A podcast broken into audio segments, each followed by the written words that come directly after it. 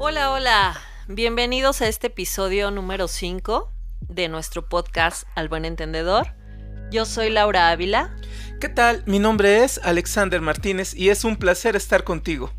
Hoy nos trae por aquí un gran tema, un tema con mucha oportunidad de crecimiento y de cambio, ¿verdad Alex? Así es, el día de hoy vamos a hablar de las relaciones de pareja. Y bueno, iniciaremos hablando de las relaciones de pareja a través de la historia. Exacto. Primero quisiera que platicáramos cómo es que una pareja o el tema de pareja ha evolucionado a lo largo del tiempo.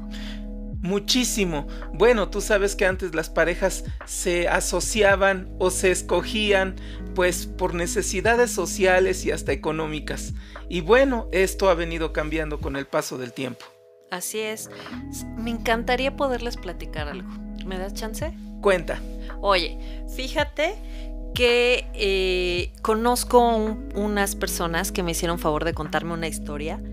Eh, y ellos eh, son personas que no voy a ventilar, no voy a decir quiénes son, pero te quiero contar su historia. Resulta que ellos dicen, cómo, me contaron cómo se enamoraron o cómo se conocieron de primera instancia. Y ellos platican que eran vecinos, eran vecinos de la misma cuadra. Ajá. Entonces iban ahí en la calle, se medio... Bueno, él dice que la veía a ella, pero que ella nunca le regresaba una mirada, ¿no? De consuelo, de, de acompañamiento, nada. Entonces, él muy cansado de espiarla, de verla, de observarla desde su ventana, desde la calle, etc., un día se dignó a salir de su casa, agarrar una piedrita de la calle y aventársela en la cabeza. Muy a su estilo, su coqueteo, ¿no? Eso me encantó, no sabes cómo lo celebré. Y, bueno, ella obviamente súper molesta se volteó y se enfadó con el, el, el chavo, ¿no? En ese momento le dijo sus cosas y se fue. Entonces él, por supuesto, que se sintió pues muy mal de haber sido o usado esta estrategia para acercarse a ella. Pero bueno, es la mujer con la que hoy lleva más de 50 años de casado. Entonces, bueno, ese, ese es un tema del pasado que me, me encantaría que tocáramos hoy, ¿no? ¿Cómo eran las conquistas del pasado? ¿Qué pasaba en esa gente que tenía sus intenciones muy cuidadas, muy protegidas y de pronto las, las adornaba de tal manera que no pudieran eh, arrebatarse ciertos actos para comerse de inmediato esta, esta situación de conquista. Eran protocolos muy largos, ¿no? Desde el principio, desde el conocer a la persona, el abordaje, el cuidar el, el protocolo social, el lo que se debería de hacer, eh, la moralidad, hasta la religiosidad estaba implícita, permeada en la relación de pareja, haciendo un acto de presencia que muchas veces yo he observado, pues lograba hasta quitar esos toques de amor que emergían espontáneamente. Así es. Y bueno, e, en ese entonces la gente traía toda una serie de cosas en la cabeza, ¿no? Primero era como obedecer responsablemente a, a las herencias transgeneracionalmente sus familias pues les iban educando. Y las costumbres, ¿no? En estos casos, bueno, pues regularmente moría el ser, moría la espontaneidad. La persona quería ser eh, alegre, quería ser cantadora, quería ser espontánea, no podía porque tenía que cuidar un protocolo social. Es eh, eh, así mismo, ¿no? Y hablando del tema de pareja, pues en este sentido, ¿qué pasaba con el proceso transgeneracional? Pues se cuidaba mucho todo un protocolo, ¿no?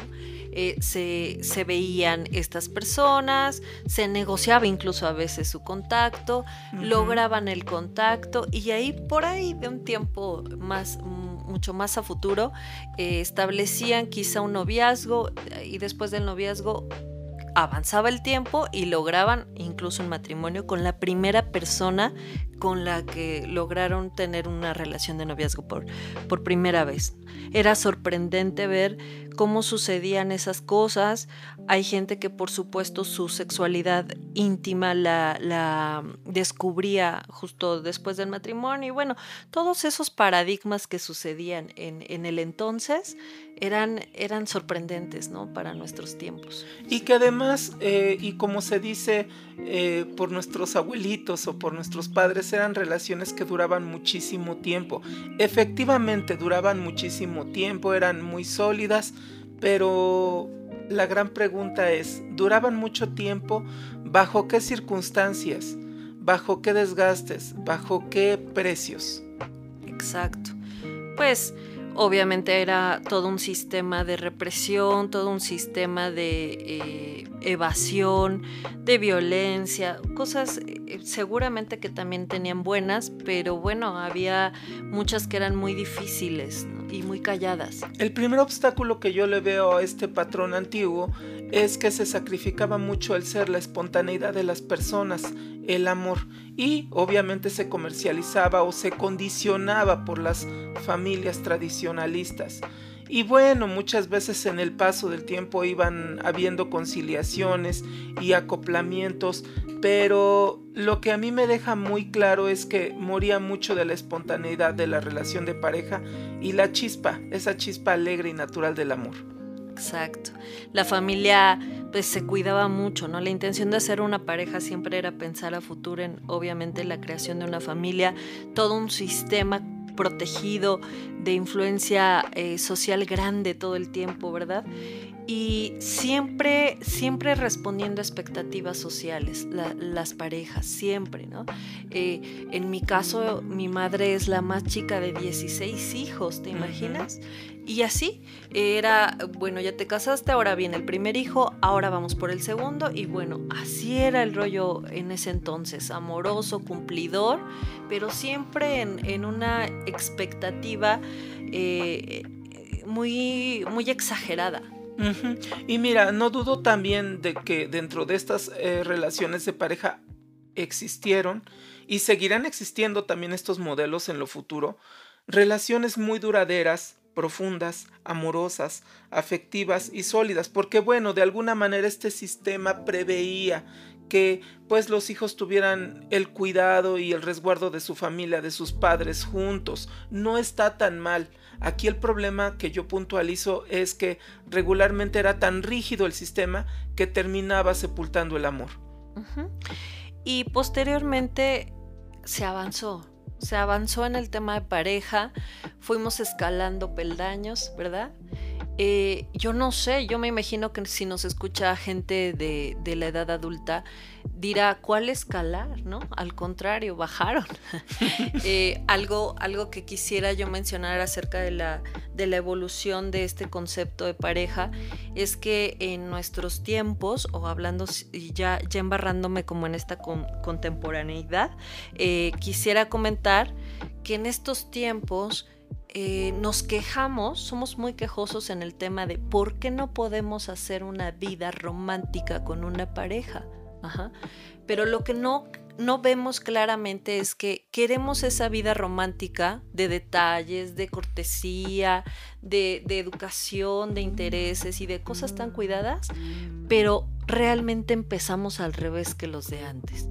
Hoy empezamos intimando, hoy ni siquiera a veces nos aprendemos el nombre de las parejas con las que estamos y pues después nos quejamos. El desconocimiento total de la familia del otro, las costumbres, los hábitos, la dirección hacia la que va cada uno en su individualidad pues muchas veces no es notada. Pareciera que hoy en día, y uno de los grandes errores en las relaciones de pareja, es que se busca la satisfacción inmediata de las necesidades que yo tenga o que ella tenga. Puede ser cualquiera, ya sean económicas, ya pueden ser eróticas, pueden ser netamente sociales. Y bueno, se deja de lado este, este tema tan importante y tan delicado que es la correlación en el amor.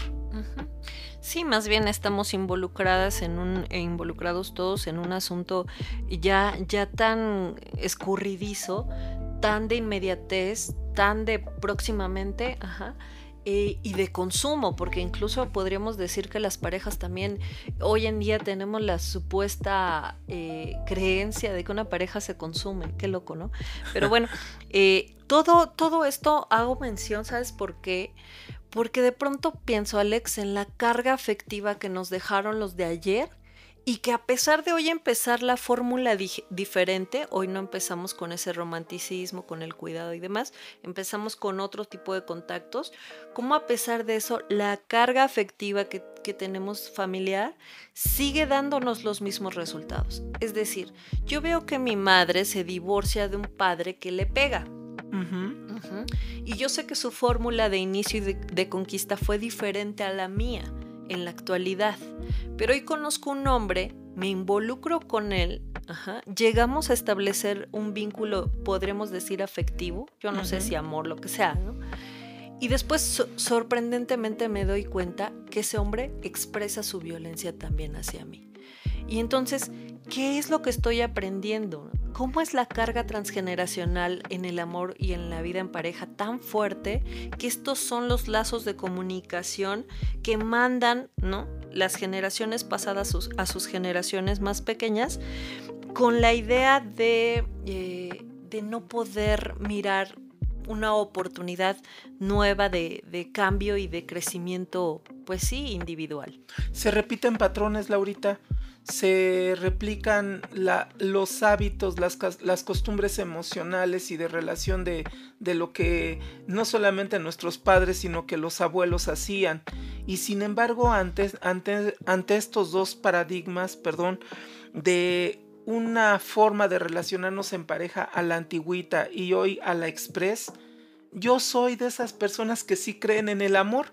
Yo soy de esas personas que creo que de alguna manera y muy en el fondo todos estamos buscando una relación diferente, una relación especial. No sé si tengas tú esa percepción, Laurita, pero la gente busca, busca esta sensación de, de, largo plazo, de verdadera profundidad relacional y de, de que sean muy simbólicos los encuentros. Sí, claro. Yo, yo estoy muy a favor de esto. Yo creo que sin, sin amor el mundo no, no sería nada. Y de pronto pensar que el amor se te agota porque viviste una experiencia dolorosa, ¿no? Violenta, triste, de, de abandono, etcétera, pues sería, sería un desperdicio.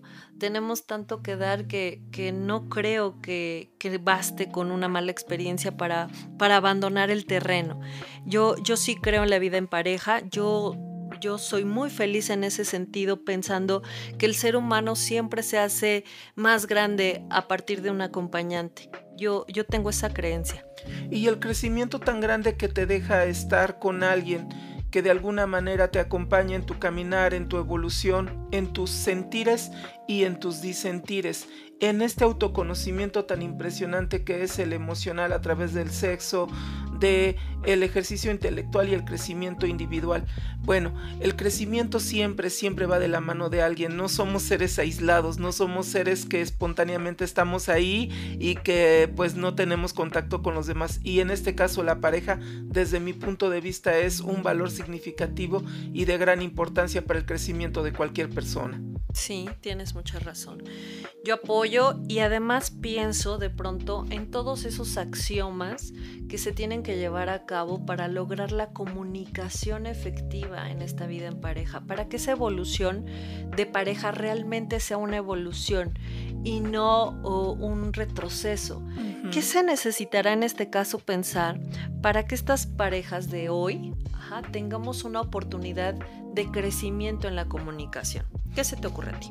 Bueno, pues número uno sería tener una buena resolución en mi individualidad de qué? De mi pasado, de mi historia, hacer una psicohigiene de todos los introyectos que me dejaron mis padres, mis tíos, mis abuelos acerca de lo que se debería de hacer y ser como pareja valdría la pena renunciar también y devolver algunos introyectos a la sociedad de lo que ya no está funcionando. Y para eso, bueno, tendré que hacer una buena introspección. El proceso de terapia ayuda muchísimo. Y bueno, reconocer lo que ya no funciona, esos hábitos de control que, bueno, me heredaron, poder renunciar a ellos. Yo pondría en el número uno el acto de hacer una buena introspección y hacer una buena psicohigiene de todo lo enseñado que ya no funciona. Muy bien. Yo aportaría como número dos el pensar en la oportunidad de validar a los demás. Ya lo decía Miguel Alejo Espivacao en un libro que, que por ahí me hace mucho ruido. Él, él creía mucho en la sintonía validante. Él, él, hablaba y defendía esta postura de la vida en pareja donde yo en vez de jactarme enfrente del público, enfrente de lo social, enfrente de mis amigos, acerca de las debilidades de mi pareja, yo busco validarlo. Qué grande. Es que imagínate, qué horrible es. ¿En dónde metes la cabeza cuando el otro está hablando mal de ti, de tus malos hábitos y tus malas costumbres? Pero si yo hablo de la sintonía validante, si yo hablo de que yo me he educado para validar a mi pareja, ¿no? Frente y sin los demás, yo creo en la reciprocidad del acto y del discurso. Es decir, si yo lo ejerzo, el otro me dará la oportunidad a mí de que sin que yo se lo pida, validarme. ¿Y qué hacemos con esa validación? Pues reconstruirnos individualmente, eh, nos llena de motivación y energía. Eso quiere decir que te estás dando cuenta de que estoy echándole ganas, me fortalezco de tus palabras y a la siguiente voy a ser mejor para que tú puedas en mí ver esa, esa oportunidad que, que hoy destacas frente a los demás. Esa me quedaría yo con la dos, sintonía validante me gusta mucho lo que dices y si me permites abundar esta parte de validar al otro en sus congruencias y sus incongruencias, porque de alguna manera cada uno lleva un, un, ciclo evolutivo y bueno, esto de validar al otro me encanta porque no tendría el otro por qué estar a mi ritmo, a como yo creo. Está muy padre. Bien. Muy bien. Punto número tres, compromiso social. ¿A qué me refiero? Tengo la certeza de que mm, si estoy comprometido en una nueva relación de pareja y deseo construir nuevos hábitos, aprender de los errores del pasado, de las, de las parejas que tuve y que, bueno, de alguna manera lastimé o permití que me lastimaran, si yo retomo este compromiso social en actuar con amor, corrigiendo errores del pasado para tener una sociedad mejor, para tener una educación más amplia para los que vienen atrás, creo que nos da un sentido también y un deber social de mayor profundidad. Ahora, si la otra pareja o la pareja está en sintonía con esta necesidad, también creo, bueno, creo que se vuelve un amor más grande, ¿no? No solamente es mi amor, es el amor de ella, es nuestro amor, pero también es el amor por nuestro, nuestro grupo, nuestro clan o nuestra tribu. Es, es eso. Y, mira, yo, yo también le sumaría otra oportunidad de, de aprendizaje en esta evolución y diría, trata de descubrir aquellas causas que generan algunos guiones que te han herido. ¿Qué quiere decir? Yo no, yo no soy producto de el mal del otro. Ajá. Eh, este bienestar o malestar que yo estoy viviendo con mi pareja no significa que el otro sea eternamente malo ni eternamente bueno. Más bien quiere decir que yo de alguna forma estoy encauzando las cosas para lograr ciertos guiones en mi vida. Y de pronto me pongo a pensar en, en Walter Rizzo y él decía, también esta, esta incapacidad de poder ver hasta dónde el ser humano fue creado también en un afán dramático por eh, buscar siempre el histrionismo en sus historias amorosas, como casi siempre, obvio, respondiendo a esta educación telenovelesca, a esta educación dramática y, muy forzada, eh, muy victimizada. Eh, culturalmente hablando, cómo es que nosotros hacemos por volvernos histriónicos. Tenemos un problema pequeño, lo hacemos gigante, Con tal de gritarnos, con tal de que esto eh, participe la abuela y, y, de su punto de vista, con tal de llamar la atención del vecino. Así somos. Y es hasta un lujo, Laurita, porque pues tienes una relación estable, una relación bonita y darse el lujo de permitirse, lo voy a decir yo de esta manera, no lo, no lo mencionaste tú así, a mí así me hace sentir, eh, como darse el lujo de hacer una catarsis con el amor del otro o con la relación de los dos, de todo lo que me pasa a mí en mi individualidad y poder estar gritando y sacando cosas que ni al caso muchas veces. Eh, pensar que esta peculiaridad, no, estos, estos, estas debilidades que se tienen en pareja de pronto es una corresponsabilidad. No, no siempre esto implica una responsabilidad individual y sobre todo el otro, porque es muy cómodo decir él tiene la culpa, ella tiene la culpa. Pero realmente esto es por eso pareja es de dos, ¿no? Porque se da a través de este par, porque ambos están implicados en, en la responsabilidad de saberse amar o saberse lastimar. Eh, ¿Tú se te ocurre algo más? En el punto número 5 sería procurar el crecimiento de mi pareja. Mira, en la tradicional era que si el hombre salía a trabajar, la mujer tenía que estar en casa, obligada a hacer labores que ni quería. Y al revés, pasaron algunos años y evolucionó la pareja. Después ellas salieron como empresarias y bueno, ahora él tenía que ser el jardinero o el, o el objeto el objeto que hiciera cosas, ya ni siquiera persona, el objeto. Esto creo que mata las relaciones de pareja. Yo puntualizaría el procurar el crecimiento del otro. Mira, hasta si lo viéramos como negocio, malamente nos conviene. Claro. Me interesa que mi pareja esté plena, que esté contenta, que esté estudiando lo que le apasiona, de que esté cerca de sus seres queridos. No me interesa tenerla todo el tiempo en el lavadero para eso podemos pagar ya servicios que, bueno, nos pueden ahorrar muchísimas tensiones. Procurar el crecimiento del otro implica también tener esa capacidad de soltar y de no controlar. Eso y, también sumarle la idea de cuántas, cuántos tipos de, de formas tenemos para, para construirnos más que para destruirnos. Siento que hay más herramientas de construcción que de destrucción. Entonces, una muy grande que veo es eh, la gran diferencia entre una pareja y un amigo, la gran diferencia entre una pareja y un vecino, un alumno, un maestro, será el vínculo erótico que existe entre esta pareja. Entonces, yo, yo soy de la idea en que este tema del erotismo no lo debes enterrar. Las parejas se conforman, ¿no? Y de pronto dicen, ¿sabes qué? Un mes, dos meses, y ay, cuando se nos ocurre, porque qué flojera, estamos cansados, de pronto el cuerpo, estoy pensando en otra cosa, ajá. Y siento, siento que este desgano en el, en el tema del erotismo, pues por supuesto que va a acabar con la relación de pareja. No sé qué piensas tú. Pues sí, la empieza a determinar y la empieza a congelar en un ámbito de ya somos esposos, ya estamos casados, ya tenemos los anillos, ya tenemos un deber, una obligación y bueno, va muriendo poco a poco este vínculo erótico que considero y como bien tú lo dices, el más importante a practicar, a ejercitar. ¿Cuál sería la sugerencia? Obviamente tratar de cuidar muchísimo nuestros espacios íntimos, los lugares importantes para nosotros como pareja, innovar, o sea, tenemos tan cercanamente cerca de 10, 20 lugares para tener escenarios diferentes de encuentros románticos, amorosos, afectivos, sensuales y, por qué no, también de ternura. Exacto. Entonces, hay tanta viabilidad en este tema, no debemos conformarnos con decir, bueno, es que ya pasaron 20 años, ya me aburrió lo mismo. No hay lo mismo, porque para empezar, ni tu pareja ni tú son los mismos de hace 20 años habrá formas en, las que, de expresión del erotismo en las que el cuerpo también tendrá que irse modificando, ¿no? Se estoy pensando en una persona de 70, 75 años que vive con su pareja, duerme con ella y dirá, pero bueno, ¿cómo lo soluciono? ¿Cómo, ¿Cuál es el vehículo?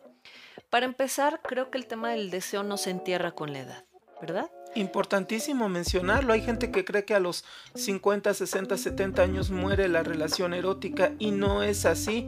Conozco abuelitos, y lo digo con mucho amor y con mucho respeto, que tienen una vida erótica, sensual, afectiva de alto nivel porque están comprometidos a ello, porque están interesados en ejercitar este gran músculo que es el amor.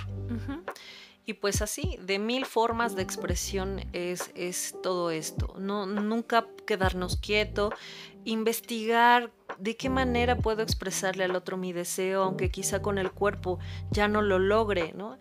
Eh, ya no lo logre como antes. Ahora tendré otros nuevos vehículos para hacerlo, eh, incluso el discurso, pero bueno, siempre habrá esta capacidad del hombre y de la mujer para, para poderse... Eh, mirar y, retroalimentar en este tema. Yo quisiera aumentar un punto número 7, Laurita. Venga. Vamos a regresar un poquito y sin vernos muy rústicos a los instintos.